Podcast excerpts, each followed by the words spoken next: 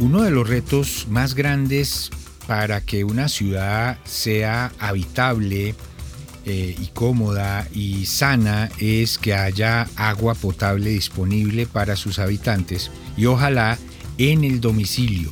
Vamos a ver ese fenómeno en lo que hoy es Colombia, a partir de cuando empezó a suceder en esta serie de la construcción de un país con el historiador Germán Mejía Pavoni. Germán, buenas noches. Buenas noches, José Vicente. Profesor Mejía, ¿desde cuándo hay, me imagino, Bogotá o, alguna ciudad se adelantó, agua corriente, acueductos, eh, más o menos como los que conocemos hoy en Colombia? Entiendo que es Bogotá y está funcionando en 1888, que es el, primer acueducto domiciliario.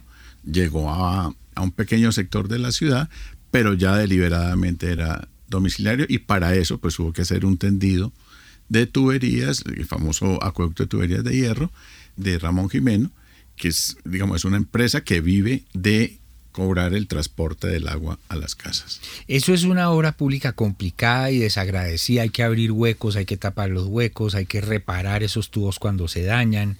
Eso no es muy visible, pero es importantísimo para una ciudad. Es enorme el trabajo que supone, tú tienes que abrir la ciudad y enterrar esos tubos, pero hay algo que es mucho más interesante, es que tú abres la calle para llevar el tubo y tienes que volver a abrir la calle para sacar el agua de la casa, que es el alcantarillado. Pero esa es otra historia, el alcantarillado de las ciudades son obras enormes, porque es tan complicado llevarla como sacarla. Cuando tú solo llevas agua a la casa, pues tienes que botarla por la ventana. Entonces el problema ahí es mayúsculo, pero estamos hasta ahora llevando el agua a las casas. La ciudad es la primera en Colombia, o sea, el, llevar agua domiciliaria es muy viejo en, los urbanismos, en Roma el agua llegaba a las casas, o en, la Roma imperial. No es que sea nuevo del siglo XIX, pero el hecho de, de, generalizarlo en las ciudades que empezaban a crecer, problemas de higienización, o sea, la calidad del agua que llega, en fin, sí se convierte en un problema central, en una necesidad sentida y es lo que se va a generalizar en la ciudad. Además, llevando agua a la casa, se van a crear nuevas actividades y nuevas costumbres y nuevas prácticas que van a ser muy urbanas.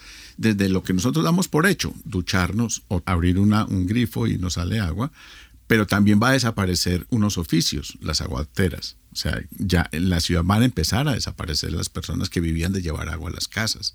Va a desaparecer los chorros, que era el abastecimiento de agua en las esquinas de las calles. Una especie de fuentecitas. Fuentecitas donde la gente iba con una múcura o con una, una olla y sacaba agua y se lo llevaba, o la compraba a alguien que prestaba ese servicio.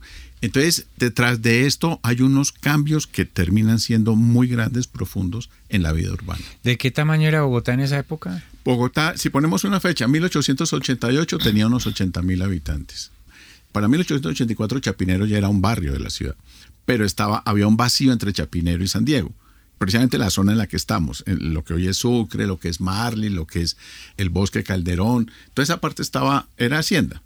Y en San Diego, hasta las cruces, y desde lo que es la circunvalar, más o menos la Quinta de Bolívar o Monserrate, por decirlo. La iglesia de Egipto. Desde la iglesia de Egipto hasta abajo de San Victorino, la plaza de madera, lo que hoy es la plaza de España.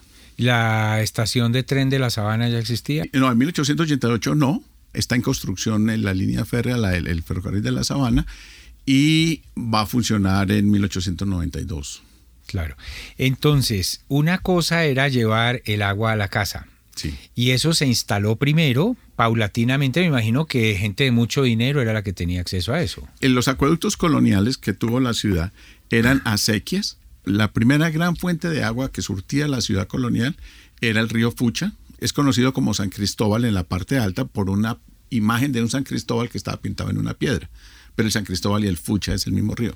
Se tomaba de ahí por una sequía abierta, se llevaba hasta abajo de la Plaza de Egipto. Hoy en día se llama la cajita de agua. Uno cuando va caminando por la Candelaria lo ve. Y por ahí se bajaba a la calle 10. Iba hasta la fuente de la plaza. ¿Ese río Fucha viene por qué cerro? Él está al sur de Guadalupe. Él sale como por el boquerón entre Guadalupe y lo que sigue hacia el sur, que no me acuerdo el nombre del cerro. Tenía mucho más agua que el San Francisco, que el San Agustino, en fin, era, era, era un poquito más, era una quebrada más grande. El río realmente de la ciudad era el Tunjuelo, al sur. El resto eran quebradas, pero bueno. Con los terremotos de finales del siglo XVIII, ese acueducto sufre mucho y se cambia a tomar el agua del río San Francisco, ahí abajo el chorro de Padilla. Cuando uno va hacia el sur, cruza Monserrate, ahí hay un giro de 90 grados que es, uno empieza a tener la Universidad de la América a la derecha y Monserrate a la izquierda. Y está el chorro de Padilla y uno, y uno pasa por un puente. Ahí estaba la toma. Y se tomó el agua de ahí y lo mismo, llegaba hasta Egipto y bajaba por la calle 10. El primer acueducto se llamaba el acueducto del, agua vieja y este el acueducto del agua nueva. Esa misma fuente es la que va a utilizar Jimeno para su acueducto. Problema grave que va a tener es que eso iba por acequia, eso era como una canal que ya tenía unas lajas de piedra y medio unas tapas de piedra también, pero ahí va a estar la primera zona de tuburios de Bogotá muy fuerte, que era el Paseo Bolívar. Eso eran como 60, 80 cabañas realmente chozas y había una cantidad de gente que, que vivía ahí, pero todos los desechos humanos iban a parar a la sequía que llevaba el agua para, el sol. Entonces, la calidad del agua era muy mala. Llegaba hasta la cajita y ahí se entubaba y bajaba, digamos, por una red de pequeñas calles, la calle novena, la once, porque no se desarrolló mucho este acueducto y llegaba a las casas. Él tenía la obligación de alimentar los chorros de ese sector también.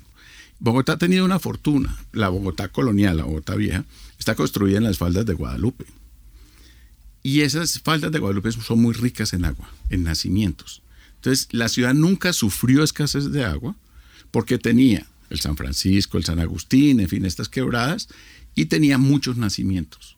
Y muchos de los chorros eran nacimientos que estaban en los solares de las casas y se veían obligados a prestar el servicio de ponerle un chorro, un tubo, que saliera a, la acera. A, la acera, a una pilita que hacían ahí en la acera. El chorro de Quevedo era literalmente eso, un nacimiento que le daba lugar a, a, una pequeña pila de donde la gente se surtía. Luego la ciudad colonial no sufre, además es una densidad muy baja, son 20 mil, 15 mil, 10 mil, depende cómo nos vamos hacia atrás en el tiempo, pero la ciudad ya de 80 mil habitantes empezó a tener problemas de abastecimiento de agua. Y este acueducto es muy reducido en su capacidad de servicio y a su vez la calidad del agua no era buena entonces empieza a ser fuente de enfermedades, ya en la ciudad hay laboratorios y empiezan a estudiar el agua. El caso es que para 1914 la ciudad explota y se va contra Jimeno, en el 12, perdón, y le dicen que se termina el contrato que tenía con la ciudad que iba a durar varias décadas más. Y la ciudad compra a Jimeno la empresa. Y aquí empieza algo que va a ser muy interesante y es la municipalización de los servicios públicos. Había empezado por el tranvía en 1910 sigue con el acueducto y lentamente los servicios se van volviendo municipales. Porque se vio que lo, era natural que eso fuera un monopolio. Durante mucho tiempo ese tipo de monopolio se sintió como natural. Claro, y es que la ciudad no tenía el dinero para construirlo, entonces lo que daba era concesiones. Pero cuando yo hago la concesión, sí le pido a la ciudad, si yo me voy a meter en esta inversión, usted me da el monopolio. Porque si van a haber cuatro empresas de acueductos, pues yo voy a quebrar. En esas garantías que ofreció la ciudad es donde hubo excesos, donde hubo problemas, y tarde o temprano la ciudad va a tener que recuperar. Lo mismo pasó con el tranvía en 1910 y la ciudad se va a demorar varios años. Para comprar la empresa de acueducto, el pleito fue en el año 12, pero todavía en el 14 seguía siendo privado el servicio porque la ciudad no había tenido la plata. Le tocó pedir préstamos a un banco extranjero y terminar de conseguir toda la plata con un banco colombiano para poderle pagar a Jimeno y a los otros inversionistas toda la obra. Este tema es fascinante, la construcción de un país el acueducto, las nuevas comodidades de la ciudad y cómo Bogotá a principios del siglo XX se empezó a surtir con este líquido sin el cual no podríamos vivir. Germán Mejía Pavoni, hasta la próxima y gracias. José Vicente, buenas noches.